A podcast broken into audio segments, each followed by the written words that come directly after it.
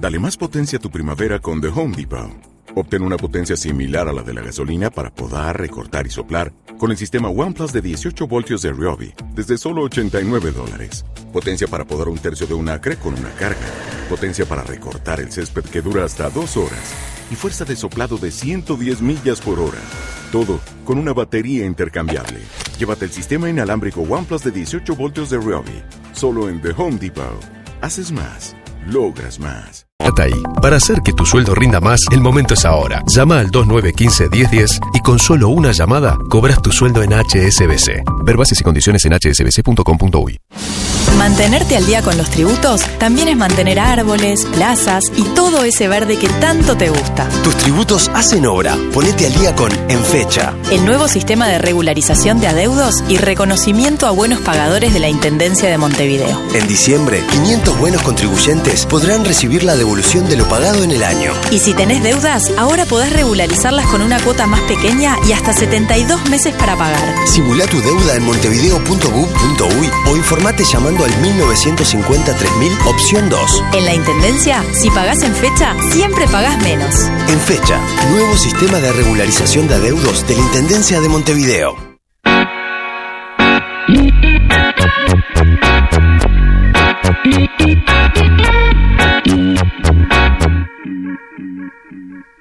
Para ir más allá de este océano y ser respetados por los grandes puertos del mundo, hay que moverse con clase mundial. Por eso este espacio lo presenta Montecón. A todos nos mueve algo. A vos, ¿qué te mueve? Montecón, Puerto de Montevideo. Nos mueve Uruguay.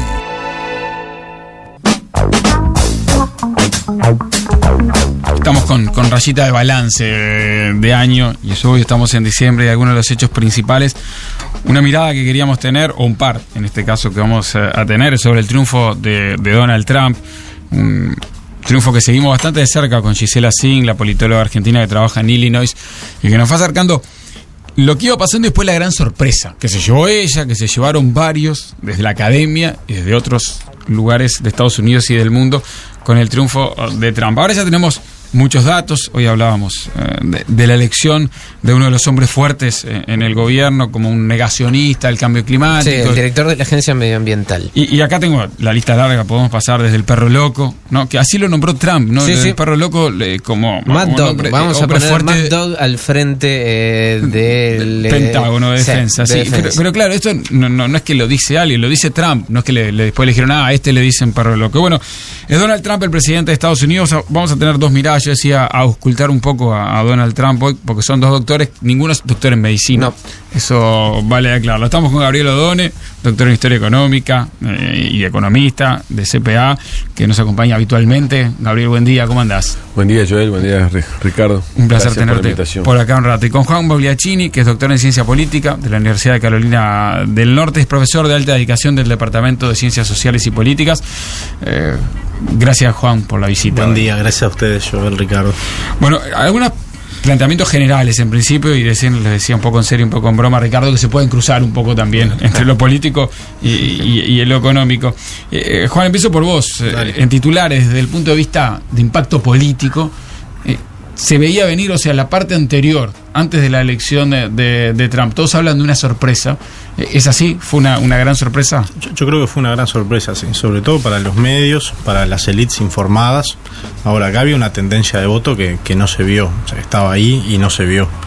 Este, pero sí, fue una sorpresa, fue una sorpresa para Hillary Clinton, quedó eh, un par de semanas sin, Sin reacción. sin reacción, sin hablar con nadie. Fue una sorpresa para el propio Partido Republicano y fue una sorpresa para el mundo entero. Este, y ahí podemos este, hablar de varias cosas. Por ejemplo, esta, este, este lobby que hace la, la presidencia de Taiwán este, con, con, con Trump también tiene que ver con esto, ¿no? A río revuelto, ganancia de pescadores. En un contexto que nadie esperaba, se abren nuevas oportunidades para todos este, y nuevos riesgos para todos. Sí, Eso capaz que- vamos a hablar un poquito más. Lo, lo de Taiwán capaz Ah. que, hay, que hay que explicarlo. Eh, Tener contacto directo con Taiwán por parte de un mandatario electo eh, es atentar contra la política de una sola China. Tema especialmente sensible para China, ni más ni menos. Exacto, exacto. Y, y el tema de política internacional, después lo charlamos, de, de Trump, parece estar enfocado, y con razón, en en Asia y en China, y hay tres, cuatro cosas interesantes que podemos hablar después. Gabriel, ¿había algo de, de previsión de qué pasa si gana Trump? Eh, digo, para el estudio de los mercados, los análisis económicos, ustedes los hacen con mucho tiempo, proyectan con mucho tiempo lo- los informes que hacen lo- los economistas. Ah, Había, ah, tenían un capítulo que decía, ¿y si gana Trump?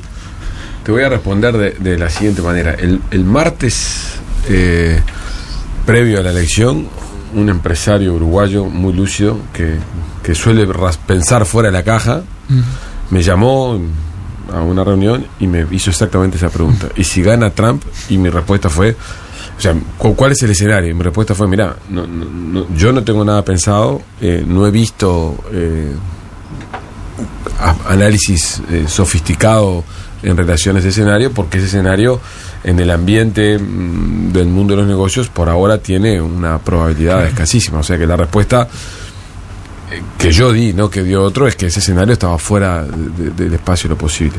Es verdad que a medida que se acercaban las horas y sobre todo el día de la elección, la sensación que muchos fuimos teniendo a lo largo del día era que efectivamente el resultado iba a ser otro del que se esperaba.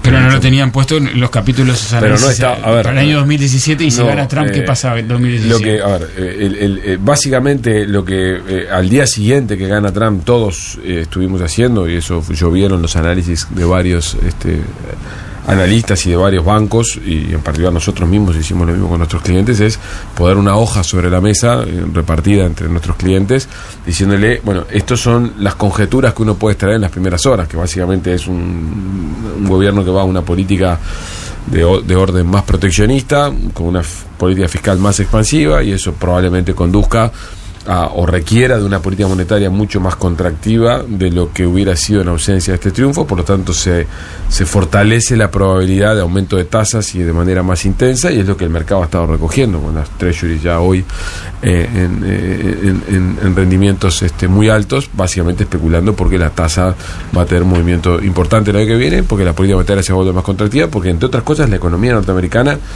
algo que está poco eh, arriba de la mesa, está prácticamente en pleno empleo. Estamos en un nivel de tasa de desempleo muy baja, por debajo del 5%, eh, con salario real ya creciendo a tasas importantes y con un comportamiento de la inflación tendencial que ya insinúa que eso, el índice general de precios lo está recogiendo. O sea que ya estamos antes de que el Trump Economics eh, esté sobre la mesa en un escenario de presiones de demanda que requeriría una política monetaria más este, contractiva, pero además si a esto le agregamos una visión de Trump de cerrar mercados y al mismo tiempo una visión de, de- de- de una política fiscal expansiva vía rebaja de impuestos y aumento de gastos, esto requiere de un apretón monetario más intenso del que hubiera sido en ausencia. Ahora, ahora voy a preguntar a Juan por, por, eh, ¿qué, qué señal política podía haber. Re- recién decías pleno empleo. ¿Qué señal económica? Claro, con las cartas vistas, con el diario del lunes, con todas las frases hechas, ¿no? ¿Qué señal económica hoy eh, puede decir que, ya estaba presente, puede eh, explicar el triunfo de Trump? Si es que las hay, ¿no?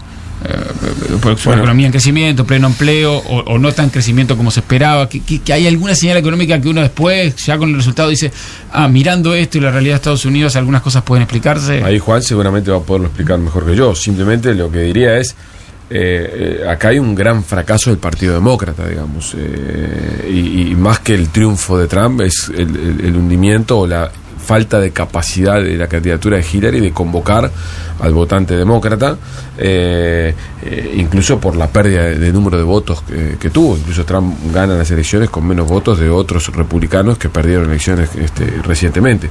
O sea que en realidad acá lo que hay es, yo creo que lo que, lo que tenemos en Estados Unidos, y, eh, es multicausal esto, pero si yo me focalizo estrictamente en lo económico, hay un, grupo de la población eh, que eh, percibe que eh, la globalización y la forma en la que la globalización se está conduciendo es perjudicial para su para su situación. No necesariamente porque lo esté afectando, sino porque lo va a afectar en perspectiva y en algunos casos porque ya lo está afectando. O sea, si yo soy una persona de 50 años que tengo unas habilidades determinadas y que mis chances de reconversión laboral son bajas y entiendo que vamos a acuerdos donde básicamente lo que en Estados Unidos se concentra es lo sofisticado, lo complejo, yo no tengo las habilidades para jugar ese partido y todo lo que yo sé hacer se, des- se deslocaliza hacia México o se deslocaliza hacia el Asia. Por lo tanto, yo soy un perdedor si ya no lo soy, lo voy a hacer Y si mi hijo se parece a mí o mi familia se parece a mí, van a ser perdedores. Ese es el Rasbel. Ahí es donde los demócratas este, pierden o tienen un, un grave accidente electoral. Sí, Bueno, Pensilvania, Michigan. Ahí, ahí hay un problema eh, importante. Hay otros, estos factores, eso no es la única razón. No, la no, razón. pero se entiende. Pero esto, esto Ahí es un- apuntó Trump con el Ah, discurso ah, Ahí también. apuntó, ahí, ahí él pegó, pegó, pegó y bastó que votara bien ahí, que en Florida la votación fuera lo suficientemente pareja con una leve ventaja de él, dado lo que es el sistema electoral norteamericano, jugar al partido. Señales políticas, Juan. Sí, coincido plenamente con Gabriel. Voy a cualificar de todas maneras eh, algunas cosas. Lo, lo primero es, eh, sí, yo creo que fue un fracaso electoral de Hillary Clinton completamente. Pero es verdad que las probabilidades estaban en contra del Partido Demócrata también. ¿eh? Recuerden que la última vez que los demócratas tuvieron tres presidentes juntos fue este Harry Truman en el año 47. Ah, La última vez que lograron ganar tres periodos. Estados Unidos es una sociedad que se mueve constantemente. Gana un partido, gana el otro, gana un partido, gana el otro. Entonces, creo que también hay una mala candidata, este, con tal vez una economía que viene para florecer, pero aún no florece, ¿eh? y un candidato que recoge básicamente todo el descontento fruto de la globalización, que es lo que decía Gabriel, que creo que eso es clave. Es clave, es similar a lo que pasó en Brexit y es similar a lo que pasa en el resto de Europa y tal vez en algunos países de América Latina. Estados Unidos es una sociedad muy desigual. ¿ah? para el contexto este, desarrollado. Y eso implica que la globalización pega muy distinto en distintos sectores. ¿eh? Entonces, bajas capacidades, este, empleo precario, este, entrar y salir del mercado todo el tiempo. Tenés algunos fenómenos que exacerban a esa población. Tenés el fenómeno migratorio, tanto en Europa como en Estados Unidos, pero co- concentrémonos en Estados Unidos. Es una migración masiva este, de América Latina hacia Estados Unidos para ese tipo de trabajos, de baja calificación, este, de baja paga. La migración, este, piensen que los, los estados que han tenido más migración en los últimos años de Estados Unidos son los estados del sur. ¿ah? donde mucha de esta población que votó por Trump se concentra. Entonces, primero tenemos el problema migratorio. Y lo otro que es interesante ver, acá lo digo abriendo el paraguas, no quiero que se enojen conmigo, pero también se votó a Obama bajo esta lógica. Si ustedes recuerdan la votación de 2008, el Partido Demócrata es el partido que protege, es el partido que cierra un poquito fronteras, es el partido que corta los tratados de libre comercio de Bush. Y, y la promesa de Obama era una promesa de cambio de sí se puede. Y algunas políticas de Obama fueron en ese sentido, como por ejemplo Obamacare o la política de, de salud de Obama, que al final terminó siendo muy complicada y, con al- algunos ribetes complejos. Pero de alguna manera uno podría decir que este candidato que pone el Partido Republicano, o mejor dicho, que se le cuela al Partido que Republicano, surge, claro, sí. que le surge, porque es un outsider dentro de un partido. Es otro fenómeno completamente interesante. ¿eh? Es un candidato que apela a lo mismo, o sea, va contra las bases del Partido Republicano y dice, bueno, no, acá hay, hay un conjunto de gente, este, norteamericanos de pura cepa, ¿ah? que sufre y sufre mucho en este contexto. Entonces nosotros vamos a cortar con todo esto. Y si ustedes miran el lenguaje de campaña, es un lenguaje muy llano. Es un lenguaje hecho para toda esta gente. Es un lenguaje voy a hacer un muro. ¿Ah? Alguien más podría haberte dicho, nosotros vamos a contener la migración. El mensaje es el mensaje, de, de- digamos, parroquial de la Edad Media, ¿no? Cuando uno veía en Europa aquellas iglesias con todos los dibujos, porque, bueno, uno no sabía leer escribir, entonces se explicaba de esa manera. Bueno, este es un mensaje similar, es el muro. El mensaje del muro todos lo entendemos. Bien, eh, ¿qué, qué podemos decir eh, acerca de, de las señales que ya ha dado eh, Donald Trump como presidente electo? Quizá ahí una de las cosas más allá de las declaraciones, que declaraciones venía haciendo desde antes, son los nombres que van conformando el gabinete y el equipo de, de asesores del presidente. ¿Qué señales se pueden interpretar de ese conjunto? Mira, me dejas. Este. A ver, yo creo que hay algunas cosas bien interesantes. Lo primero es. El, el gabinete lo compone básicamente desde de tres tipos de personas. ¿eh? Este, políticos del sur, en general hombres, ah, o sea, de todos estos estados, algunos de ellos preocupantemente con algunos antecedentes complejos en relación a temas raciales, como por ejemplo es este Stephen Bannon, el, el- el asesor de Casablanca, que es, eh, bueno, es- es- el jefe de estrategia. el jefe de estrategia, que básicamente es, es un, eh, apoya todo esto del alt-right, de la eh, derecha alternativa. Por ejemplo, eh, Jeff Sessions, que es senador de Alabama, se le negó, es el Attorney General, el, el, este, fiscal fiscal, general. general. gracias. Este, bueno, también un tipo. Después tiene multimillonarios, que ese es otro fenómeno muy interesante. La mujer eh, Betsy DeVos, que va a ser secretaria de Educación, es multimillonaria. Eh, y después tiene, bueno, tiene un eh, afroamericano que es Ben Carson, no, es claro, entonces él se preocupa por armar su gabinete de una manera relativamente este, diversa, algunas mujeres, un afroamericano, pero en general esta lógica. Y luego el otro es que está apelando a algunos vínculos más personales, eh, primitivos, digamos, y no tan estratégicos de partido. Y esto es interesante de ver, porque esto es algo que él, él- él no tiene al Partido Republicano consigo. Entonces, fíjense, por ejemplo, ¿quién es el eh, embajador en China? Ah, Este, el gobernador de Iowa, que hace mucho tiempo es gobernador de Iowa, que es amigo personal del presidente Xi Jinping. Xi Jinping. Xi Jinping, gracias. ¿Quién es este eh, la, la secretaria de Transporte? Elaine, El- Elaine Chao, que es, es, es esposa eh, de este el, el- el senador del Partido Republicano, que es líder de la mayoría. Entonces, está haciendo ese tipo de alianzas un poquito este, más a título personal este, que le, le pueden servir. Entonces, e- eso es interesante de ver. Gabriel, ¿vos qué, qué señales ves de, estos nombres que han quedado sobre la mesa hasta Bueno, ahora? eh, básicamente lo primero que diría es que da la impresión que Trump, por los nombres que elige, se va a parecer a muchas cosas de las que dijo en campaña. O sea, que había como un dilema Mm. este, para Trump. ¿Cuán consistente soy con lo que dije y cuán, eh, digamos, genuflexo soy con el establishment?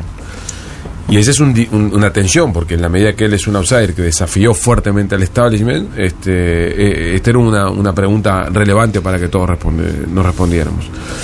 Y bueno, la impresión que uno va teniendo es que eh, tanto en las declaraciones que hace como el, eh, este, este menú de, de personas que elige, parecen decantarse hacia que en algunos temas cruciales, por ejemplo hoy lo de medio ambiente con este fiscal de Oklahoma que pone sobre la mesa, eh, va a jugar un partido similar a algunas de las cosas que planteó, probablemente con un discurso más moderado, pero lo va a hacer este, de manera clara.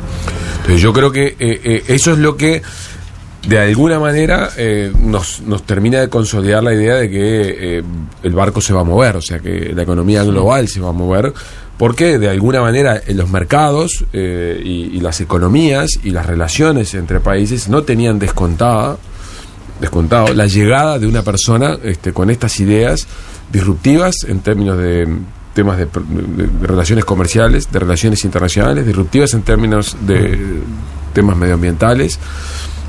Esto va a mover el barco hacia América Latina, en particular eh, en relación a México, en relación a los temas migratorios. Lo va a mover en temas este, de naturaleza comercial, en los temas de los tratados este, de libre, de, de estos plurilaterales comerciales en los cuales estaba embarcado Estados, Estados Unidos. Eh, y lo va a mover en términos económicos, porque en realidad esto tiene efectos de protección y Sí, tiene bueno, efectos. vos, vos hablabas de, de que todas las señales indican que va a haber una política monetaria más contractiva. Eso significa que probablemente el dólar va a tender a aumentar y esto tiene que tener efectos. Pues claro, en realidad lo que vamos a tener es una, o sea, todos teníamos descontados que este, eh, que después de la pausa mm, monetaria eh, en la cual la Reserva Federal se metió eh, en 2016, la política monetaria norteamericana iba a retomar en 2017 un, un escenario de, de- aumento de tasas, básicamente porque estas presiones inflacionarias subyacentes iban a emerger con algo más de claridad. Ahora, lo que aparece con Trump, con esta política fiscal expansiva, es la necesidad de hacer esto de una manera más vigorosa. Y esto ya todas las señales de mercado así lo indican. Como decía antes, los rendimientos de los treasuries a 10 años han tenido un incremento sustancial después del 8 de, no- de- de noviembre. Las probabilidades de aumento de tasas de la Reserva Federal implícitas en las operaciones de futuro hoy han tenido un, aumento significativo después del 8 de noviembre. O sea, todos esperamos un aumento de tasas. ¿Eso qué significa? Un dólar en fortalecimiento eh, a, a nivel global y a su vez significa que los flujos de capitales hacia emergentes mm, van a estar más condicionados. De hecho, ya lo que ocurrió después del 8 de noviembre, estamos observando el cuarto episodio de, mm, mm, mm, de mayor salida de capitales de los emergentes después de 2008. O sea, en realidad eh, no, tenemos, no teníamos un mes de una intensidad tan importante de flujo de capitales negativos desde emergentes, o sea, salida de capitales, desde el, 2000, eh, desde, desde el 2015, pero en realidad es el cuarto más importante del 2008.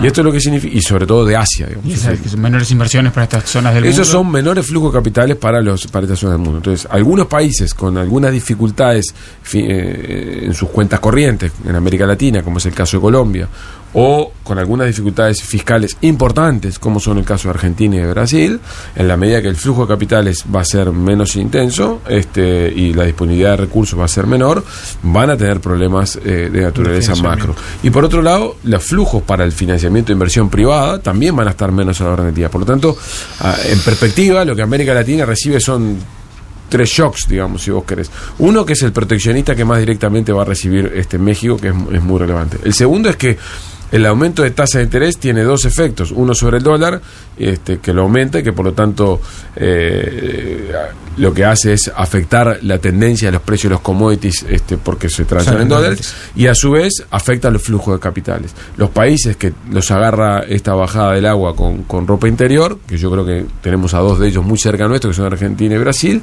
que además tienen situaciones políticas complejas los dos, eh, van a tener un 2017 difícil en este escenario eh, internacional. ¿no? Juan, eh, te, te pregunto, ¿qué, qué se puede esperar de, de la política estadounidense a partir de que Trump asuma? Está claro que está planteada la tensión a la interna con el Partido Republicano entre Trump y el establishment, pero también está el rol eh, de oposición, más allá de que tiene, está en minoría en las dos cámaras, que puede hacer el, el Partido Demócrata. ¿Qué, ¿Qué se puede esperar, al menos en titulares, en ese frente?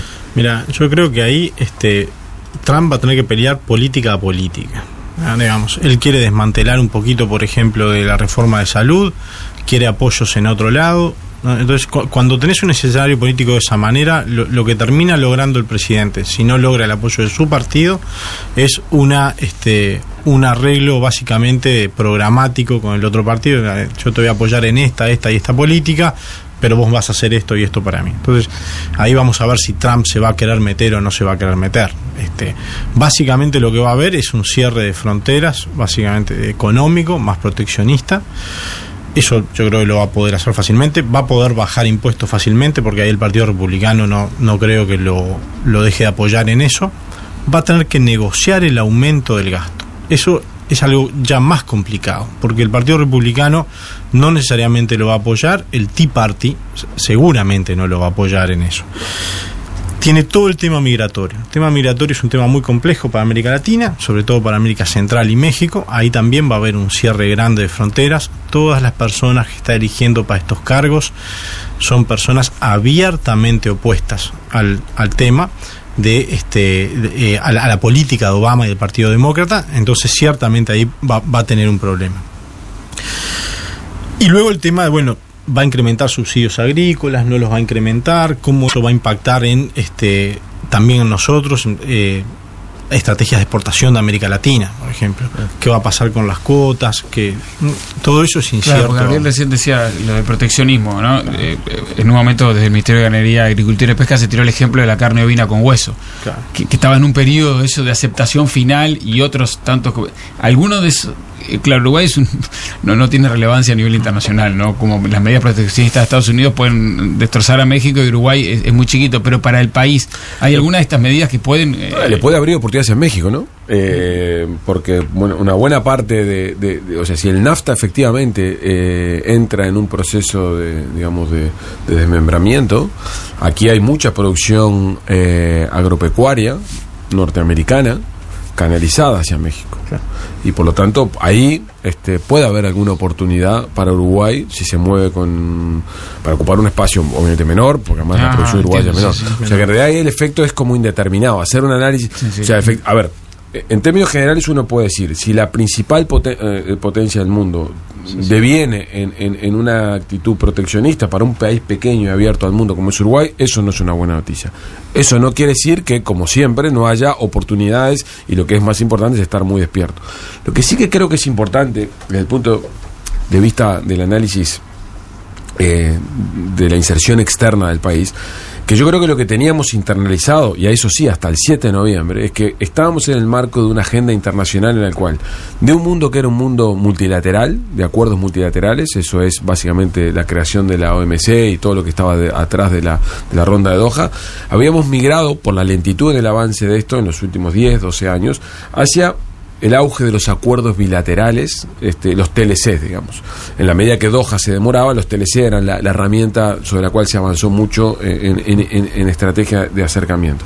Lo que habíamos observado en los últimos, yo diría, cuatro o cinco años es el avance de estos tratados plurilaterales. Esto es, agrupar grupos de países, y esto es el TPP, este es el TPPI y demás. Lo que Trump pone sobre la mesa es un gran signo de interrogación a esta estrategia. Esto es una pausa y esto tiene efectos colaterales fenomenales porque, a ver, no lo, no lo he terminado de digerir probablemente suficiente, pero no es lo mismo mi actitud respecto al Mercosur en un mundo en el cual los tratados estos plurilaterales avanzan, eh, donde decididamente Uruguay estaba metido en una jaula con millones de problemas, que en un mundo en el cual esto se, se dinamita. La jaula de oro La jaula puede ser una fortaleza. Entonces, bueno, no sé si puede ser una fortaleza, pero yo me, me detendría a pensarlo cinco minutos más. El Este, es eh, es verdad, si se retira del TPP eh, Estados Unidos, a China se le deja abierto todo el tema del Pacífico con una gran oportunidad. Sí, no entra a funcionar el TPP. Si se retira Estados Unidos, básicamente la, se la- cae. la magnitud de lo que representa Estados Unidos es tan grande que deja de funcionar en, en la magnitud que tenía. Pero es posible que desde el punto de vista geopolítico de China, esto una sea una oportunidad para su influencia en todo el Pacífico. Con lo cual Uruguay tiene que evaluar muy bien eh, el momento de acercarse al Pacífico. Pues yo creo que el- el- todo el camino que nosotros veníamos eh, imaginando era, bueno, el Mercosur dejó de ser una herramienta útil y el Pacífico es donde está el dinamismo, porque ahí está el TPP, ahí está China y Estados Unidos convergiendo. Entonces, en este nuevo mundo, con un, un- un TPP sin, sin Estados Unidos y con China liderándolo, ¿cuál es la estrategia de Uruguay? No lo sé. Tal vez siga siendo vigente eso, tal, vez- tal vez hay que reconsiderarlo eh, de una manera eh, distinta. El otro capítulo que yo creo que es bien relevante es, es toda esta agenda de la transparencia informativa, digamos, que ayer ustedes lo comentaban largamente con, con Gustavo, ¿no? Efectivamente, todo este tema de, la- de- de- con Gustavo Viñales aquí Sí, en la sí, sí. entrevista, todo, todo este tema de, que va un mundo de, transparencia informativa por los temas de, de- los flujos de capitales, el narcotráfico y, y las normas tributarias, es un típico tema que está alojado en la agenda de la OECD por, por décadas, que la crisis del 2008 lo, lo puso sobre la mesa básicamente porque las, los ciudadanos de los países desarrollados dijeron no queremos más que haya corporaciones que disfrutan de nuestro Estado o de nuestro gasto público, eh, porque sus dueños viven acá, porque disfrutan de, de- de las comodidades que proveen. Y- pero que tributen en otro lado. Gros- diciendo muy grosero, Sí, muy o sea, que esquemático. no que que se diciendo. escape más plata. Y al mismo tiempo no, y al mismo tiempo lo que queremos eso converge en un momento en el cual el control de dinero del narcotráfico, el control de dinero de, de- digamos de- del, del- del tráfico de armas y demás, se le empiezan a poner eh, eh, constricciones. Todo eso lleva mu- a una agenda muy agresiva de transparencia informativa, de compartir, de compartir información. Ahora, la, eh, obviamente Estados Unidos en esto no fue líder, pero no vetó este el avance eh, de esta agenda internacional, porque eh, Estados Unidos tiene jurisdicciones, como ayer este, contaba el propio Gustavo, que permanecen eh, al margen de esta convergencia. Ahora, la pregunta es, esta, esta gran agenda de- en la que venimos avanzando en los últimos años, del 2008 en adelante, ¿Va a permanecer vigente con la misma intensidad este, en los próximos siete? Porque Estados Unidos va a jugar ficha en esto. Y la impresión que uno tiene con Trump es que justamente él, él- va a revisar un conjunto de aspectos eh, eh, eh, en términos de estrategia internacional. Y este es un capítulo más en el cual otra vez Uruguay debería hacer como una pausa, decir, bueno, mira, eh, eh, se está barajando y dando de nuevo. Yo tengo que recalibrar este, mi estrategia y pensar cuáles son los próximos pasos, no tanto por en qué dirección me muevo, que creo que eso no es la condición, sino a qué velocidad me muevo. Porque si cometo errores importantes de los cuales después no tengo retorno, en temas comerciales o en temas eh, de transparencia informativa, este, puedo, puedo estar pagando un precio alto. Eso no era así. Si esta misma conversación la hubiéramos tenido con Hillary ganando o lo hubiéramos tenido el, el 6 de, de- de noviembre, mi, acti- mi, mi actitud sería, esto es una agenda que vino para quedarse, por lo tanto, vamos hacia el Pacífico y vamos a, su- a- a jugar el La partido de la transparencia, pero- Pero, ahora Incertidumbre. tengo dudas. Pero ya, ya no me- la transparencia, bueno, fue lo que hablábamos con Gustavo, pero ya nos metimos a cabeza en ese. Bueno, siempre uno... Puede poner pausa. Siempre Sí. uno puede regular la velocidad. En todas las cosas uno puede regular velocidad. Hablando de, de incertidumbres en, en algunos frentes, está el frente geopolítico también, y ahí últimamente eh, nos veníamos acostumbrando a la tensión eh, Rusia-Estados Unidos.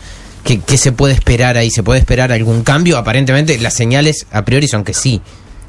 Yo no sé, sería de vuelta. Yo creo que ahí hay, hay que mirarlo con un- dando un paso para atrás. Eh, yo creo que fue un tema fuerte de campaña. Fue un tema, si ustedes miran bien, introducido por los demócratas en la campaña, con la intención de hacer ver a Trump como una persona que no este, estaba, no era nacionalista. Ellos ayudan a Trump y Trump le Eh, encanta a ex- Putin. exacto. y- Y, y Putin jugó su partido y, y lo jugó extraordinariamente bien. Este, desde ese punto de vista. Ahora, Darwin tiene razón. Ah, pero claro, sea, se le abrió una puerta, lo jugó bien. Ahora, salidos de esto, este, a ver, no creo que Trump hipoteque el interés nacional de Estados Unidos por una relación con Putin. O, o sea, tienen problemas en conjunto muy complejos. Algunos de ellos la guerra en Siria. Ese es un problema en el que Hillary se metió y los demócratas se metieron, donde uno puede decir, bueno, haber armado a los rebeldes, no haber armado a los rebeldes, haber seguido la estrategia que siguieron, no haberla seguido. Entonces ahí puede haber una lógica de cambio de estrategia que puede ser jugada en una ficha con Rusia, donde yo no, no creo que haya mayores cambios. Si alguien espera que Estados Unidos le abra la puerta a Rusia y le diga, bueno muchachos, ahora mejores amigos en el barrio, lo mismo con China. Este, yo ahí eh, daría un paso atrás y esperaría a ver. Yo creo que hay muchas cosas que fueron de campaña y que se decantan. Este, y, no necesariamente van a ser así. Bien, Gabriel Odone, Juan Bugliacini, les agradecemos por este rato que se han pasado por acá. La idea era conversar un poco, no le preguntamos, al final les puedo preguntar un poco por la impresión, eh, los dos son de la academia, ¿no? La impresión personal y de, y de grupo y de conjunto que tuvieron en el momento del, del triunfo de Trump, en es- esas primeras horas, ¿no? Porque hubo bastante eh, alboroto, ¿no? Sí, alboroto. Capaz que no vamos del análisis en general y es malo que sienten en, en- en su grupo cercano. Mira, la, la Academia Norteamericana estaba completamente desnorteada. Este, tengo una anécdota simplemente de, de cuando empezó Trump. Este, hay una llamada al Departamento de Ciencia Política en estas universidades para hablar sobre Trump y lo que le contestan es, esto no es un tema. Y no fue un tema en la interna, no fue un tema en la elección. Yo creo que la Academia Norteamericana estaba completamente desnorteada. Creo que tiene que ver con con estas corrientes de opinión, esto de lo políticamente correcto, esto a veces de que las élites se entrampan en un discurso de élites y se olvidan un poquito de los fenómenos que pasan hacia abajo. Y en Uruguay creo que también, este, tal vez mirándolo un poco más de lejos, este, hubo sorpresa, hubo sorpresa a lo largo y ancho de la academia. Gabriel, vos tenés relación también con allá con Estados Unidos y... Sí, este, la- las personas conocidas, los amigos y colegas, este, realmente lo recibieron con una parte importantísima, hay dos o tres que me consta que no, porque hasta lo compartían en Twitter, con mucha sorpresa y con mucha decepción. Yo confieso que a mí eh, personalmente me, me- afectó en el sentido de preocuparme eh, por, por, por muchas cosas respecto de la estabilidad eh, global. Eh, creo que, que el triunfo de Trump mm, efectivamente marca el, el- fin de una era eh, o, le, pone un, un- un punto a una era en la cual la idea de que eh, la apertura, la integración eh, global eh, era un- el camino indiscutible, eh, está en tela juicio. Las sociedades han hablado y siguen hablando en distintas ma- formas de manifestación de que la forma en la que se ha conducido la globalización en los últimos 20 o 25 años eh, es algo que los este, no les gusta. Efectivamente, los cambios tecnológicos que han tenido lugar hacen que ese proceso sea irreversible eh, y que sea muy difícil que volvamos a un mundo cerrado. Pero la historia nos enseña eh, que habiendo avanzado en procesos de integración global, como ocurrió entre 1870 y 1930, hay fenómenos disruptivos que logran este, hacer volver para atrás. Mi temor o mi sensación en esos días, en esas horas posteriores, era que no estuviéramos eh, cercanos al, al 33, digamos. No, no, ni mucho menos siendo apocalíptico respecto a, a todas las cosas que ocurrieron después. No, no, no es esa la comparación, sino respecto a que el mundo eh, viraba otra vez hacia unas miradas más nacionalistas, más interiores, eh, menos integradoras, Brexit me- menos también, tolerantes, menos tolerantes, este y- y una batalla en la que yo creí este, que, que no había retorno, digamos. Y volviendo solamente un- a una cosa que Sí, señalaba sí. Juan hace un rato, eh, creo que, que, y me lo decía un colega mío los de- las- que vive en Estados Unidos las horas posteriores, eh, decía, muchos de nosotros no leímos bien lo que significó el triunfo de Obama en su momento. El triunfo de Obama fue un triunfo precisamente similar al de Trump en el sentido de ir contra el establishment.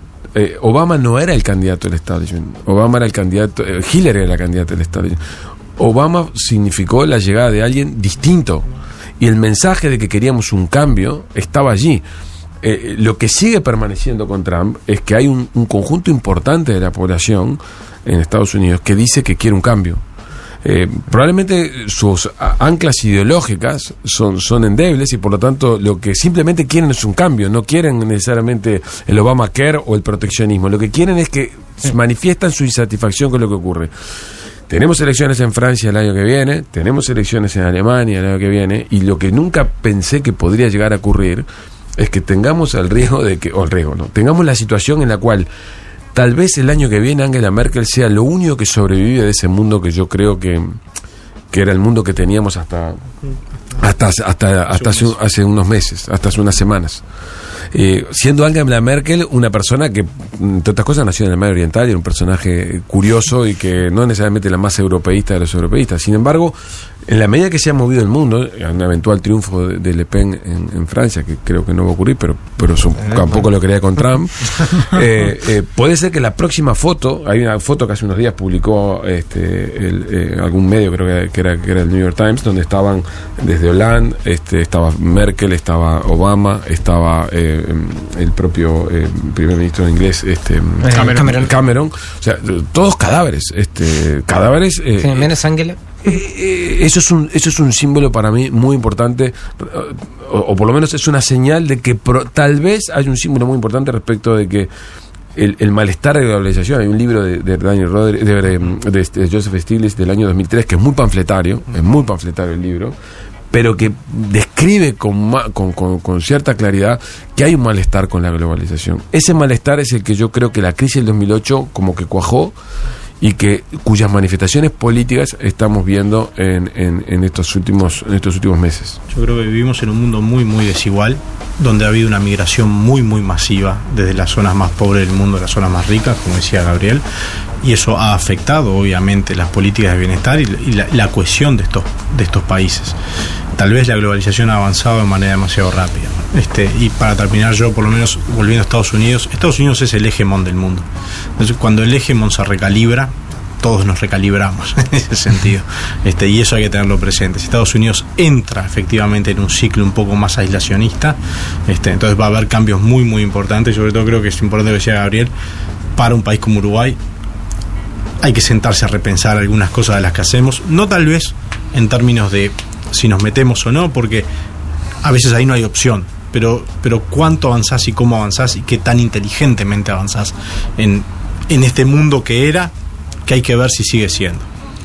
Es un retroceso, o sea, yo creo que lo que es el mundo liberal, el mundo liberal a ultranza, el liberal económico y el liberal político, creo que tiene una señal eh, muy importante aquí. Aquí hay varias manifestaciones desde la izquierda y de la derecha de que ese mundo es el que está este, controvertido. El establishment de los últimos 25 años post-Reagan es un establishment donde nadie discutía que la apertura, la integración comercial, el liberalismo político y la libertad individual en el mundo industrializado eh, eh, era lo que predominaba. Eso eh, digamos, estuvo presente en la literatura de ciencia política, muy presente en la, en la literatura producida en economía.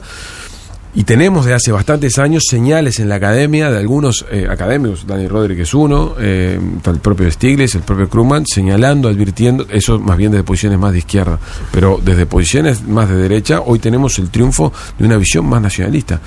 Eso es lo que yo creo que es distinto y que hay que, que, hay que tomar nota Tomemos. porque el mundo se ha organ- eh, organizado en los últimos 20 años en, en términos de flujo de comercio, flujo de personas, flujo de capitales, pensando en esta liberalidad. Y lo que yo tengo la sensación es que este mundo, por algunas razones, va a sufrir cambios en los próximos años. Creo que tiene muchos errores, eh, tiene muchos errores de fundamento lo que Piketty escribe en, en su libro eh, eh, El capital el capital del siglo XXI. Sin embargo, lo que manifiesta Piketty en ese libro es, un- es una una elaboración académica de un malestar con la desigualdad. Algo así, con esa, eh, capa- o sea, con, con esa capacidad de llegada en un libro denso, aburrido, como la que tuvo Piketty en los últimos dos años, no hubiera ocurrido antes de 2008. Eh, eso es lo que me parece que está sobre la mesa, sobre lo que hay que reflexionar. Bueno, bueno, algunos columnistas, sin embargo, están contentos porque hay mucho material con Trump como presidente para, para el día a ¿qué le día o, o poco trabajo, ¿no? Porque con Trump en el, en el día a día genera poco trabajo. Gabriel O'Donnell, Juan Bogliachini, un placer tenerlos por aquí para reflexionar a fin de año sobre este uno de los grandes hechos. Todavía no asumió Trump, eso No hay que decirlo, pero bueno, estamos hablando como Trump presidente porque es la realidad. Gracias a los dos. ¿eh? Muchas gracias por la invitación. Gracias, hasta luego. No toquen nada. Un periodístico en el océano. Para ir más allá de este océano y ser respetados por los grandes puertos del mundo, hay que moverse con clase mundial. Por eso este espacio lo presentó Montecón. A todos nos mueve algo. A vos, ¿qué te mueve? Montecón, Puerto de Montevideo. Nos mueve Uruguay. Mantenerte al día con los tributos también es mantener árboles, plazas y todo ese verde que tanto te gusta. Tus tributos hacen obra. Ponete al día con En Fecha. El nuevo sistema de regularización de adeudos y reconocimiento a buenos pagadores de la Intendencia de Montevideo. En diciembre, 500 buenos contribuyentes podrán recibir la devolución de lo pagado en el año. Y si tenés deudas, ahora podés regularizarlas con una cuota más pequeña y hasta 72 meses para pagar. Simula tu deuda en montevideo.gov.uy o informate llamando al 1950 3000 opción 2. En la Intendencia, si pagás en fecha, siempre pagás menos. En Fecha, nuevo sistema de regularización de adeudos de la Intendencia de Montevideo. Una comida puede representar una infinidad de cosas en nuestras vidas. Es un quiero salir contigo, un te quiero, un te amo o un quiero pasar el resto de mi vida con vos. Hasta dicen que disfrutar de la comida nos hace mejores personas.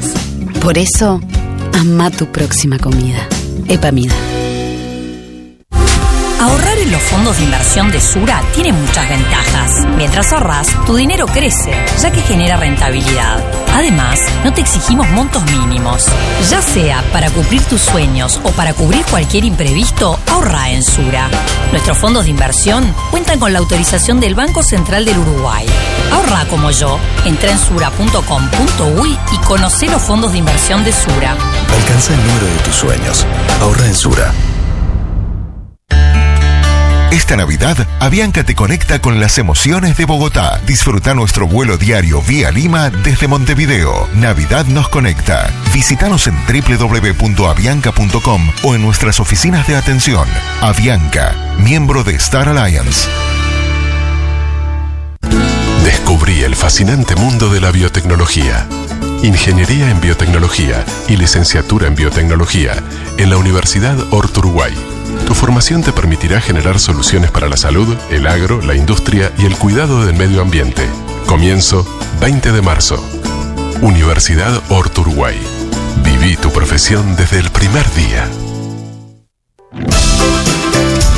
Decí presente pagando la tercera cuota del impuesto de primaria. Vence el 9 de diciembre y es obligatorio para inmuebles urbanos, suburbanos y rurales. Pagás en redes de cobranza, cajeros automáticos o vía web. Por información y solicitud de facturas, impuestoprimaria.edu.uy. Padrones rurales, dgi.gov.uy. Impuesto de primaria. Decí presente. Netui.net, hosting de alta tecnología, dominios, e-commerce, webmail, bases de datos. Tenga el control de su sitio web www.netui.net. Lucas Hugo. Nuevo disco, Vida Mía. Con un nudo en la garganta. Sus nuevas canciones. Pedilo en Hábitat y todas las disquerías. Del 2 de diciembre al 5 de enero, los feriantes de Villa Biarritz te esperamos en la Feria Nocturna del Buceo. En Rivera y Propios, de 18 a 0 horas. Feria Nocturna del Buceo, donde compras y paseás. Donde paseás y compras. En las fiestas, volá con San Roque y ganate un viaje para dos con estadía, con las marcas seleccionadas o con las tarjetas de crédito Itaú, doble cupón. Y por todo diciembre, 25% con tarjetas de crédito Itaú. Salí a descubrir el mundo con San Roque. Este es el homenaje de Coca-Cola para todos aquellos que hacen la Navidad más especial. Mi agradecimiento en esta Navidad es para mi familia, en especial para mi esposo Gustavo, mis hijos Natalia, Lucía y Marcos, que todos los 8 de diciembre me empujan a armar el arbolito y el pesebre en casa y les mando un mensaje con mucho amor a todos los que están escuchando. Manda tu mensaje de audio por WhatsApp al 093-376-777 y agradecele a todas aquellas personas que hacen la Navidad más especial. Coca-Cola, sentí el sabor. Moverte en Montevideo es cada vez más fácil. Ahora podés recargar tu tarjeta STM en los locales de la red de agencias y subagencias de la banca de Quinielas. Fito Páez, solo al piano, por éxito total de ventas. Nueva función. Martes 13 de diciembre, Auditorio Nacional del Sodre. Entradas a la venta en Ticantel. Financia Oca, 13 y 14 de diciembre. Fito Páez, solo al piano.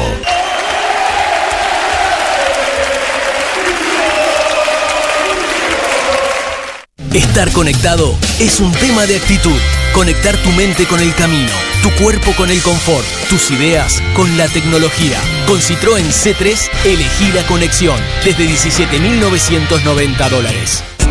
Citroën. Sal de ahí, piojito, piojito, sal de ahí, de ese lugar. Hay que llamar a Picantex para que saque al piojo. Para que nos mate la manera más rápida, efectiva y sin tóxicos. Picantex con su nueva fórmula, sin piojos ni liendres y el pelo genial. Picantex de Novofar Quinfa. Sal de ahí, piojito, piojito, sal de ahí, de ese lugar. Presta atención porque en Tata y Multiahorro, esta fiesta seguimos tirando el súper por la ventana. Desde el viernes 9 y durante todo el fin de semana, nos jugamos con un 20% de descuento en snacks seleccionados y cervezas individuales. Y si tenés tarjeta Plus, lo llevas con un 30%. ¡Sí! 30% de descuento en snacks seleccionados y cervezas individuales. ¡De locos! En Tata y Multiahorro, durante todo diciembre, tenemos una sorpresa cada día. Fui maestro de Guillermo en la escuela. Lo que más le gustaba era la huertita. Vivía con las manos en la tierra. No, a mí al bar de Guillermo me llevó un amigo. Al entrar como que no daba mucho, pero probé el lenguado y me hice amiga de la casa. Lo que sos hoy es también la educación que recibiste. Vos también podés despertar vocaciones. Comenzaron las inscripciones en las carreras de formación docente. Estudia una carrera en transformación. Conoce más en cfe.edu.ui. Consejo de Formación en Educación. Para, para. Subí un poquito. Ahí, perfecto. No te hagas el que no me conoces. Hace días que me estás mirando en Mercado Libre. Vamos. Sí, soy yo. El celular nuevo que tiene todo el swing. ¿Sabías que ahora con tus tarjetas Visa y Mastercard Scotiabank me podés llevar hasta en 12 cuotas sin recargo? Ni lo dudes. Dale comprar y nos vemos en unos días. Desde ahora vas a poder comprar online con Scotiabank en Mercado Libre. Tenés hasta 12 cuotas sin recargo. Lo que ya no vas a tener son excusas para darte los gustos. Tenés Scotiabank. Tenés Swing. La nueva línea de productos Six es fresca, delicada, suave, como vos. Sabemos que cuidarte está en tu naturaleza. Por eso, tenemos la línea natural más completa para el cuidado corporal. Descubrí los productos cosméticos Six. Cuidado corporal inspirado en la naturaleza. Six, tu naturaleza nos inspira. ¡Mi suegra se fue! A vivir a mi casa. Ahí va, festejemos las perdidas también. Si sale un... Sale un Santa Teresa. Tinto, rosado, blanco, dulces frutales y varietales. Abrite un Santa Teresa. Actualizarnos e informarnos es lo que nos permite avanzar. Por eso, desde hace seis años, SWAT brinda cursos de capacitación en asistencia prehospitalaria a médicos de todo el país con el más alto nivel académico. Somos la primera emergencia avalada por la Escuela de Graduados de la Facultad de Medicina en capacitación y actualización médica, un reconocimiento que refuerza nuestro compromiso en ser los mejores para atender tu salud. SWAT, contigo, con todo. Cobertura parcial de asistencia médica. Una comida puede representar una infinidad de cosas en nuestras vidas. Es un quiero salir contigo, un te quiero, un te amo o un quiero pasar el resto de mi vida con vos.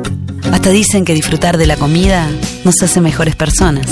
Por eso, ama tu próxima comida. Epamida.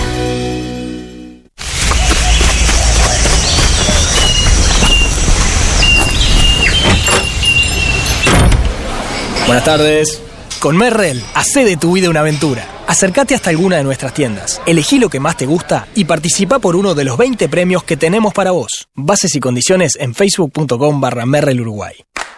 Julia se dio cuenta que sus ahorros estaban perdiendo valor. ¡Ay, no! Y también se dio cuenta que podía invertirlos en un sistema accesible, en pesos uruguayos, respaldado por un fideicomiso que los hace crecer. Campiglia Pilay. Vos, ¿no te diste cuenta que podés ser inversor? Infórmate en campigliapilay.com.uy. Campiglia Pilay, el verdadero valor de tus ahorros. ¿Qué quiere decir el sonido ese?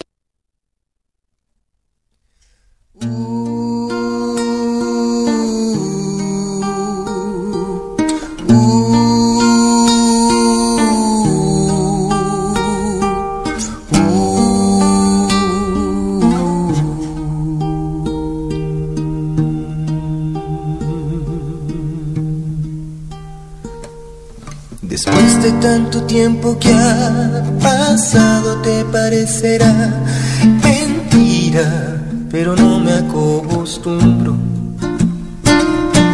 Parece como hubiera sido ayer ese primer día que nos vimos desnudos. Siempre pensé,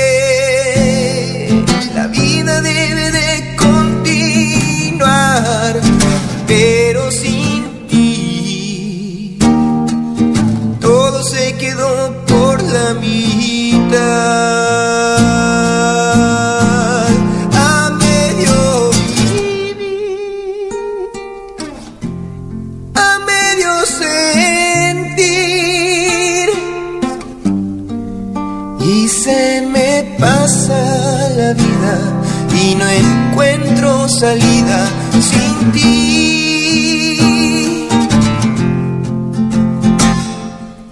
Después de tanto tiempo que ha pasado, aún te espero como siempre en el mismo sitio. Aún así logro sentir tu pecho presionado con el mío y tus latidos. Y cada vez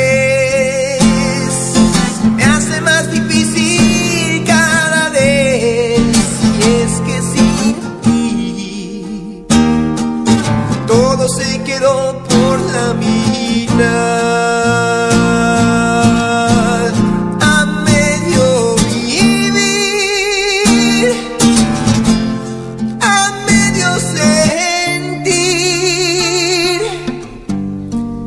Y se me pasa la vida y no encuentro salida sin ti.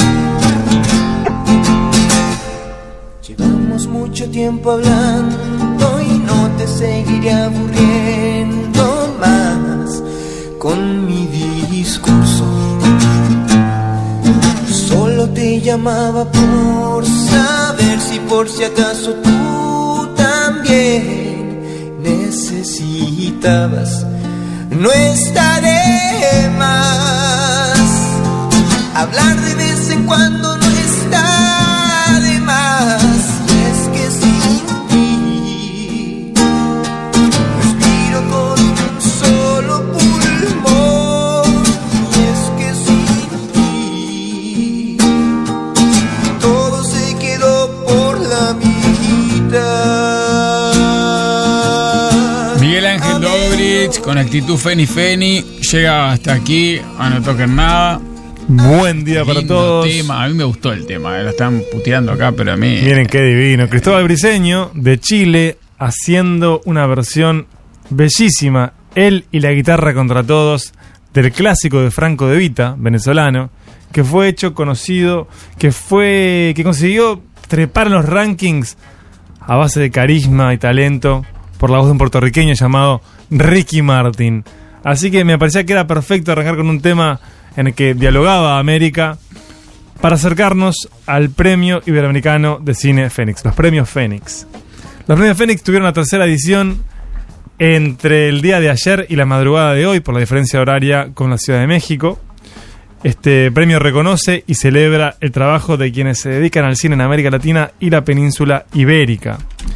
Los premios son organizados por Cinema 23, o Cinema 23, que es una plataforma para promover la cultura cinematográfica de América Latina, España y Portugal. Los proyectos que tiene Cinema 23 o Cinema 23 eh, están, obviamente, los premios Fénix, una colección impresa y digital que se llaman los cuadernos de Cinema 23 o Cinema 23, que los pueden descargar desde la página, que son muy interesantes. Pueden, pueden acceder a los guiones de películas increíbles como El abrazo de la serpiente en estos, en estos cuadernos. Y después tiene un programa de exhibición en escuelas que se llama Cine de Salón. Y básicamente lo que busca es eh, que el buen cine, entre comillas, tenga mayor reconocimiento. El nombre Cinema 23 o Cinema 23 hace referencia a los 22 países que conforman Iberoamérica, América Latina, España y Portugal, así como a las personas de estos países que trabajan fuera de la región y las que no son de Iberoamérica, pero trabajan cerca de nuestras cine- cinematografías. Ah, el 23 es como el departamento 20 que tiene Uruguay. Sí. En el este. Es así, Bien. exactamente. Y entonces una ceremonia que estuvo plagada de talento de diferentes puntos de Iberoamérica, que tuvo un cierre que fue como volver a los 90, eh, que estaba Fito Páez cantando El amor después del amor. O sea, tuvo como cosas extrañas la ceremonia. Volver a Estuvo- principios de los 90. Sí, repleto de cosas extrañas, pero de buenas películas. Porque al final no hay mucho por inventar. O sea, las buenas películas están en estas mismas plataformas, en los Platino, en los Fénix. Y de hecho, el film que ganó extrañamente con mejor largometraje fue Neruda, de Pablo Larraín, el director chileno, que viene eh, violentamente bien perfilado en todo lo que hace. A nivel internacional, eres el director de la última película de Natalie Portman, en la que interpreta a Jacqueline Kennedy tras el asesinato de, obviamente, su esposo JFK, John Fitzgerald Kennedy. Y digo que es extraño que haya ganado Neruda, la otra película de Pablo Larraín, porque como mejor guion y mejor director ganaron otros directores, o ganaron otros, otros nombres. Es como muy extraño.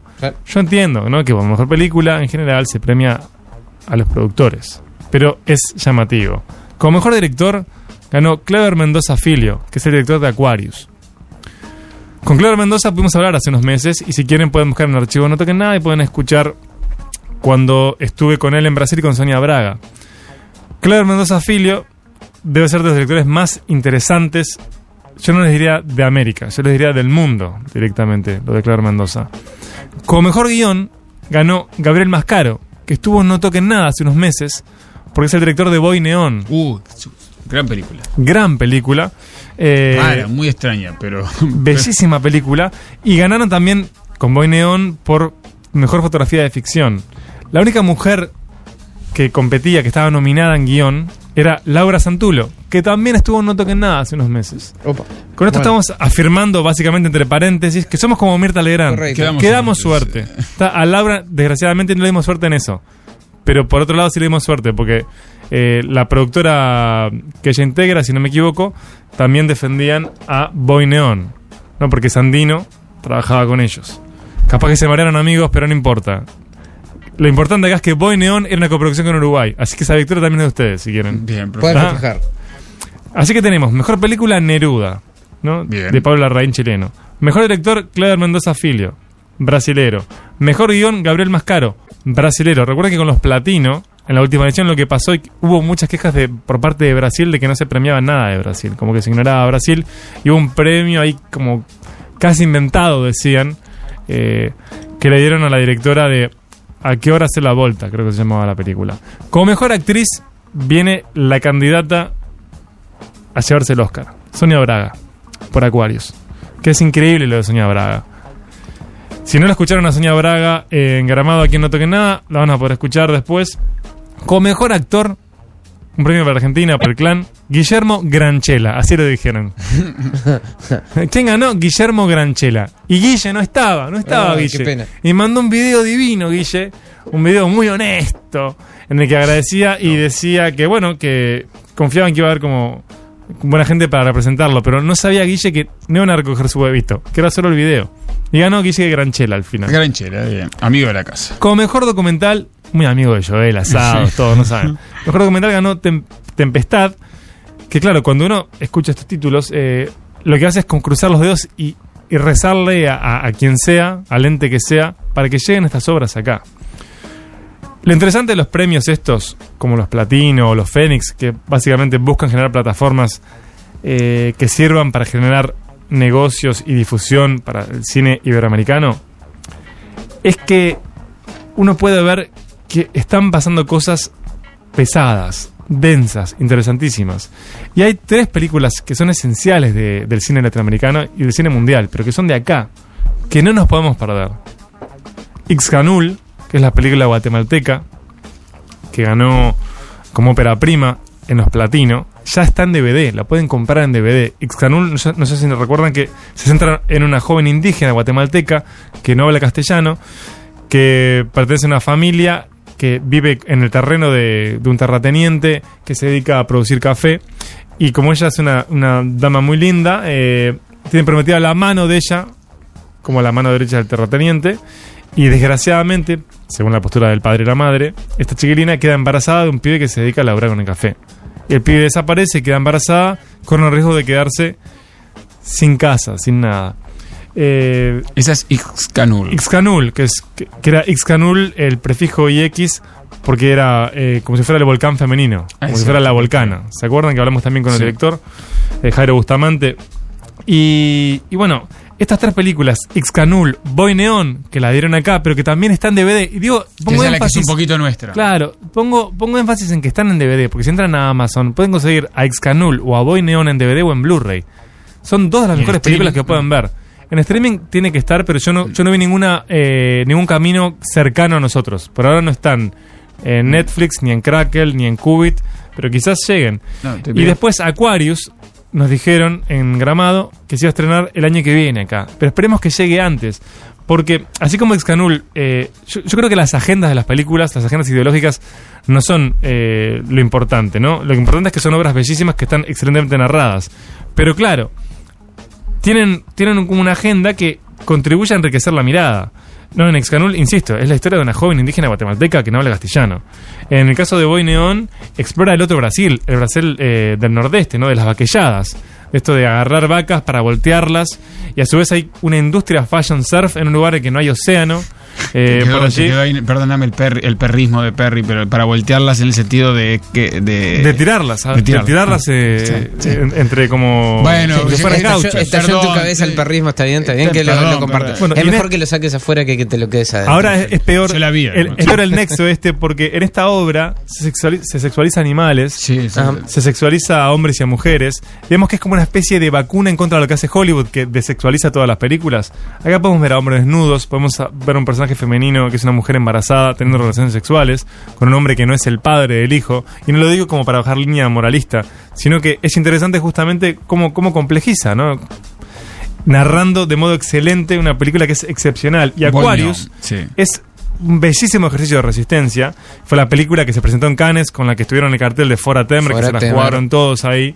Eh, que además de decir mucho desde lo no dicho en relación a las tensiones de clase en Brasil, que es algo que se ve en las obras de, Cleber Mendoza Filio, Aquarius es una película que germina gracias a una actriz y al personaje que encarna. Esta actriz es Sonia Braga, que es una dama de carácter que se niega a, a- a vender su apartamento en un edificio que han vaciado todos los apartamentos, quieren tirarlo abajo para construir un mega edificio enfrente de la Rambla de Pernambuco.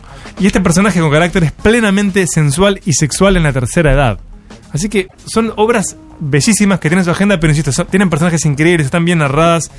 Y estos premios sirven para que sepamos que existen estas grandes obras, que son obras que pueden tener grandes públicos también. It's Canul, Boy Neon y Aquarius, tres latinoamericanas eh, recomendadas, esenciales más que Sí. recomendadas. Y recomendadas, ¿cómo no? Es, es difícil los años, ¿no? Porque vos decías lo de Aquarius, claro, es de este año, se puede estrenar el año que viene. capaz, Sí, se va a estrenar el año que viene en Uruguay, desgraciadamente, pero es de este año, sí. Bien, son todas. eh, se dio una sola vez ante los platinos en, en el movie Punta Garretas. Y, y bueno, y Boy Neon tuvo eh, dosificadas exhibiciones acá, pero Boy Neon se pudo ver en el cine. El Sodre inauguró esta semana una sala nueva exclusiva para cine latinoamericano, la sala B. Que lleguen entonces, que lleguen. Dice eh, en acá. Miguel, ¿en qué mirarías esta película? No, un orden ahí que tiene una foto, lo tengo que acercar a la pantalla, Miguel, lo, lo que pasa, ¿no? Eh, alguien que jode con Franchella. Xcanul está en TV Cable. Divino, es perfecto. Dice Si trata de cable, no se la pierdan, ¿eh? Me gustaría saber qué opinión le merece la serie El Marginal a Dobrich. Ninguna, ninguna opinión. Ninguna opinión, porque no la vi. No la vi. Tampoco dijo si la, la va a ver todavía. Lo No, ganas no tengo. puedo Miguel, no aguanto más para cuando Ghost in the Shell. Eh, sí. Y para cuando se estrene la película, amigos, antes no voy a hablar de la adaptación de este clásico que tanto amo, que tengo obviamente el anime en, en DVD en casa y que para mi sorpresa tiene a Scarlett de protagonista. A Scarlett que siempre me sale mal el apellido, Johansson creo que es. Siempre digo Johansen por Kevin Johansen, Por Kevin. pero es Johansson. Extraño, extraño que ella tenga el papel de esta especie como de cyborg, policía. eh, pero bueno, veremos el resultado. Yo sé que Juan Andrés Ferreira, el hombre que le dio nivel a la columna cuando yo no estuve, Sí, sí. está como loco, como loco, como loco con Ghost in the Shell porque no para. Él está como loco. No para con sus tweeties. Él está como Claro, loco. cada tanto se tematiza su locura. Él En está este como caso, loco, él está lo como loco, ahora canalizó para ese lado, está, está Es sano, sano, es lindo. Está como loco. Abraza Juan. Tiene unos caramelos de jengibre para regalar que son fuertes, fuertes, fuertes, duros, de los más duros caramelos que he comido en mi vida, que pedi- pedile que te da. Miguel Ángel Dobrich, empezaste con una música, comenzaste la columna con una música que fue polémica en- aquí en WhatsApp, algunos criticaban esa adaptación, le decían que ¿Sabes era- qué, Joel? Voy a redoblar la Redobla, eso es lo que te iba a pedir. Cristóbal Briseño vuelve a sonar en No Toquen Nada.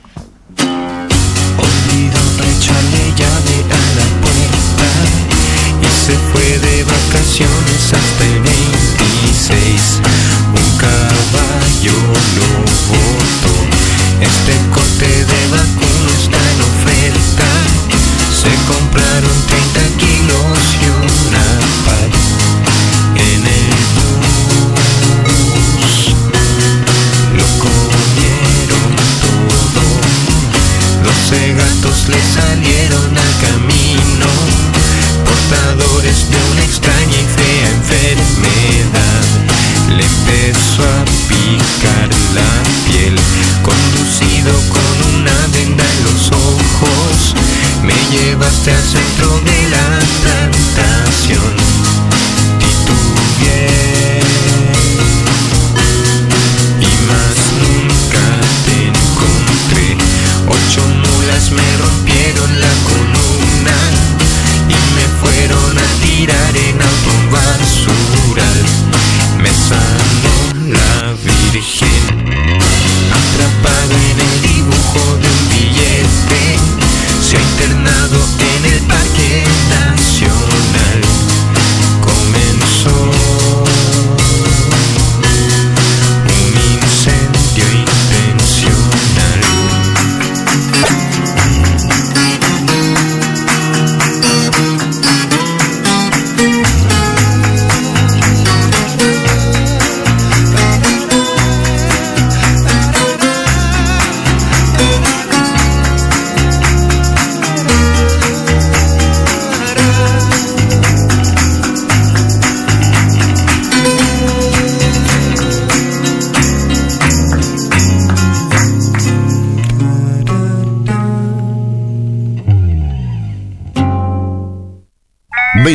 no toquen arroba oceanofm.com. Cultura MEC te invita a la decimosegunda edición de Museos en la Noche, una fiesta de todo el país para celebrar nuestra cultura. Viernes 9 de diciembre a partir de las 20 horas con entrada gratuita. Descarga la programación digital en cultura.mec.gov.uy y museos.uy. Coorganizan Centros MEC y museos de todo el país. Mariana, claro, fui su maestra en tercero. Dibujaba precioso. Me ayudaba con las carteleras. Las de ella eran las mejores. Mariana es la arquitecta más capaz que tenemos en el estudio. Siempre le digo que si se va, tenemos que cerrar. Lo que sos hoy es también la educación que recibiste. Vos también podés despertar vocaciones. Comenzaron las inscripciones en las carreras de formación docente. Estudia una carrera en transformación. Conoce más en cfe.edu.ui. Consejo de Formación en Educación. Yo prefiero blanco. No, no, no, mucho mejor rojo. ¿Te parece? No combina. Gris o azul puede ser, pero rojo. Sí, sí, rojo fuego me encanta. Pero estás loco. ¿Cómo te vas a comprar un pantalón rojo fuego? ¿De qué pantalón me hablas? Yo estoy pensando en el auto que nos vamos a ganar. Sí, anda pensando el color de tu auto, porque este año Hering te regala un Volkswagen Up. Vení a los Hering Store de todos los shopping y con tus compras participás del sorteo de un auto cero kilómetro. En diciembre, Pharmashop está de fiesta y nadie puede resistirse. Este lunes y hasta el próximo viernes regalamos hasta 10 millones de pesos en descuentos. Comprando cualquier producto de los 4.000 del mailing y pagando con tu Santander, tenés un 30% de descuento. Y con tu Farmacar Santander, un 40%. Además, llevando 30 productos diferentes, tenés un 20% de descuento extra, llegando hasta un 50% de descuento. Pharmashop está de fiesta y vos también. Promoción válida para socio Farmacar. Ver bases y condiciones en farmashop.com.uy. Me vino la factura de UTE y me dio un dolor de cuerpo que casi queda congelado. ¿eh? Confirme que barato no es lo mismo que económico. Es fácil. Me pasé aire acondicionado Inverter. Clase Japón. Mitsubishi, Fujitsu. Ah, espectacular. Para vos, Pablo, que me tenés con el mismo traje y peluca hace 10 años. Microbio. Bueno, Aldo, ya hice las cuentas. Entrá a la Feria del Ahorro en dobarro.com.uy, pedí los equipos Inverter clase Japón y ahorra hasta el 70% de factura de luz todos los meses. Dobarro y Pichel, líder de ahorro energético. Esto es para todos nosotros que estamos cansados del IVA. La serie adictiva, la comida excesiva, la dieta prohibitiva, la rutina deportiva, los aires de diva, la suegra posesiva, la historia atractiva, la depilación definitiva. El mundo ya está lleno de cosas con IVA. A los shopping sin IVA, a los shopping sin IVA. Vamos a los shopping. Vamos a los shoppings que descuentan el IVA. Este viernes, desde las 10 de la mañana hasta las 2 de la mañana, en Montevideo Shopping, Nuevo Centro Shopping, Portones Shopping y Tres Cruces, el IVA lo pagamos nosotros. Promoción válida, solo en locales adheridos. Con Movistar Soluciones tenés un mundo de herramientas para que tu negocio pueda estar en Internet. Vos podés elegir cómo querés que sea tu página web o móvil y aseguramos tu presencia en los buscadores. Además, tenés un mail con el nombre de tu negocio. Llámanos al 095-702-611 o informate en www.movistar.com.uy barra soluciones. Movistar. Decí presente pagando la tercera cuota del impuesto de primaria. Vence el 9 de diciembre y es obligatorio para inmuebles urbanos, suburbanos y rurales. Pagás en redes de cobranza, cajeros automáticos o vía web. Por información y solicitud de facturas, impuestoprimaria.edu.uy. Padrones rurales, dgi.gov.uy. Impuesto de primaria. Decí presente. ¡La moto! En Zona Laptop, este diciembre pisamos fuerte y se nos va la moto. Escucha esta oferta. iPhone 6S desde 789 dólares hasta agotar stock. Entérate de esta locura en Facebook y en nuestra web zonalaptop.com.uy. Aprovecha que estas fiestas en Tata y Multiahorro seguimos tirando el súper por la ventana. Desde este viernes 9 y durante todo el fin de semana te llevas este LED Samsung de 32 pulgadas espectacular por solo 199 dólares. ¿Escuchaste bien? 199 dólares. Acordate que en Tata y Multiahorro durante todo diciembre tenemos una sorpresa cada día. Estudia con proyectos como en la vida profesional. Ingeniería eléctrica en la Universidad Horto Uruguay. Carrera con especial énfasis en análisis y gestión de redes eléctricas inteligentes, sistemas de potencia, uso racional de la energía y empleo de fuentes renovables. Comienzo 20 de marzo. Universidad Horto Uruguay. Viví tu profesión desde el primer día. Ahorrar es igual a... ¡Qué placer!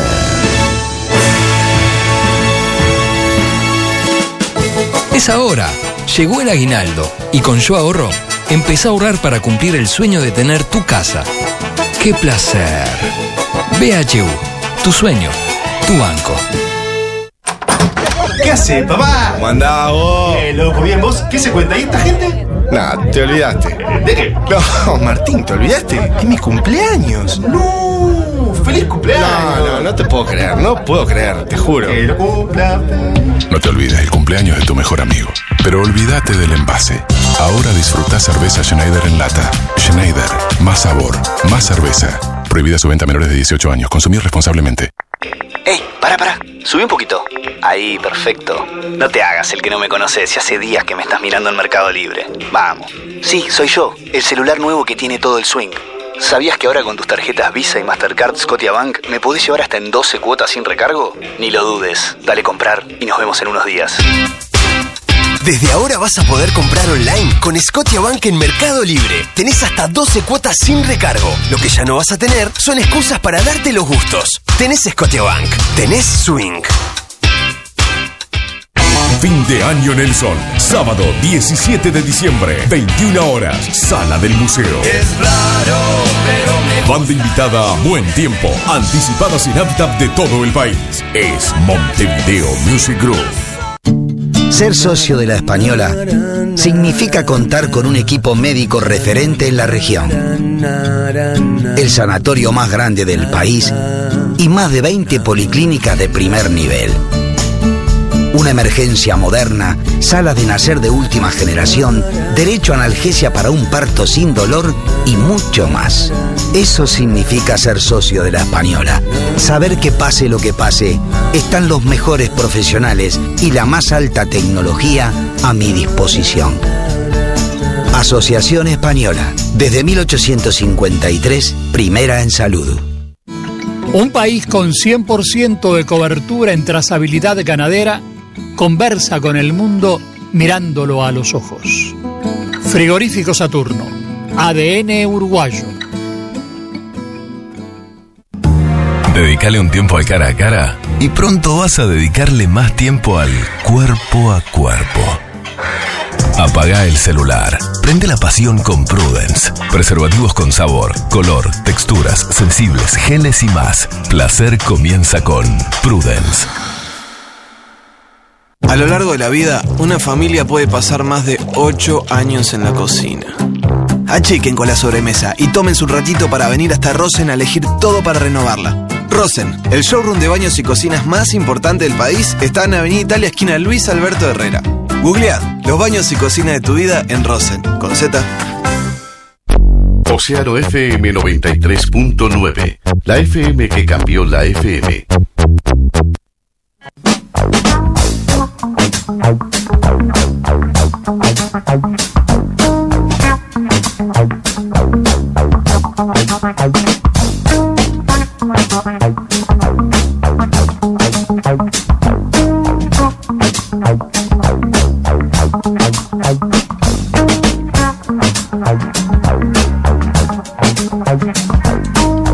para el mediodía, señores. Mañana va a estar Julieta Venegas ah, aquí en eh, No Toquen Nada, junto a Miguel Ángel Dobrich. eh, viene a cantar al Uruguay, a Montevideo, una gira impresionante. Estaba mirando el, tour que, que tienes infernal.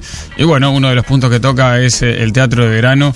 Y, y aquí estará. La semana que viene va a ser nuestra última semana mm, en vivo de, de No Toquen Nada. Después vamos a tener, como tenemos todos los años, algunos días de emisión de lo mejor de No Toquen Sí. Nada hasta fin de año. Decirle el nombre institucional, Joel. No, yo no lo voy a decir ningún nombre. Eso Sí. lo dice Darwin y, y, Decirle, y está no. mal, está mal Yo conceptualmente. de- estoy de acuerdo contigo que está mal. Está mal llamarlo Hay mucho trabajo, Muchísimo. hay mucho contenido. De hecho, ayer, cuando vos ya estabas en tu casa almorzando, aquí Para con seguir Nadia, trabajando con Nadia. Piedra Cueva, sin duda, hasta muy tarde de la noche. Pero Sí. con Nadia Piedra Cueva y José Benítez, pero estuvimos con un trabajo intenso. En realidad dormí una siesta después de almorzar, pero después sí bueno, después trabajaste. Pero un trabajo intenso que tenía flujo, tachones. eh, Mucha eh, cosa, mucho pienso, Joel. eh, cálculo de calculadora de minutos más minutos menos y tachame dos minutos y, y Nadia que además, vos sabés que hace una cosa increíble. Por ejemplo, tenés 16 y 15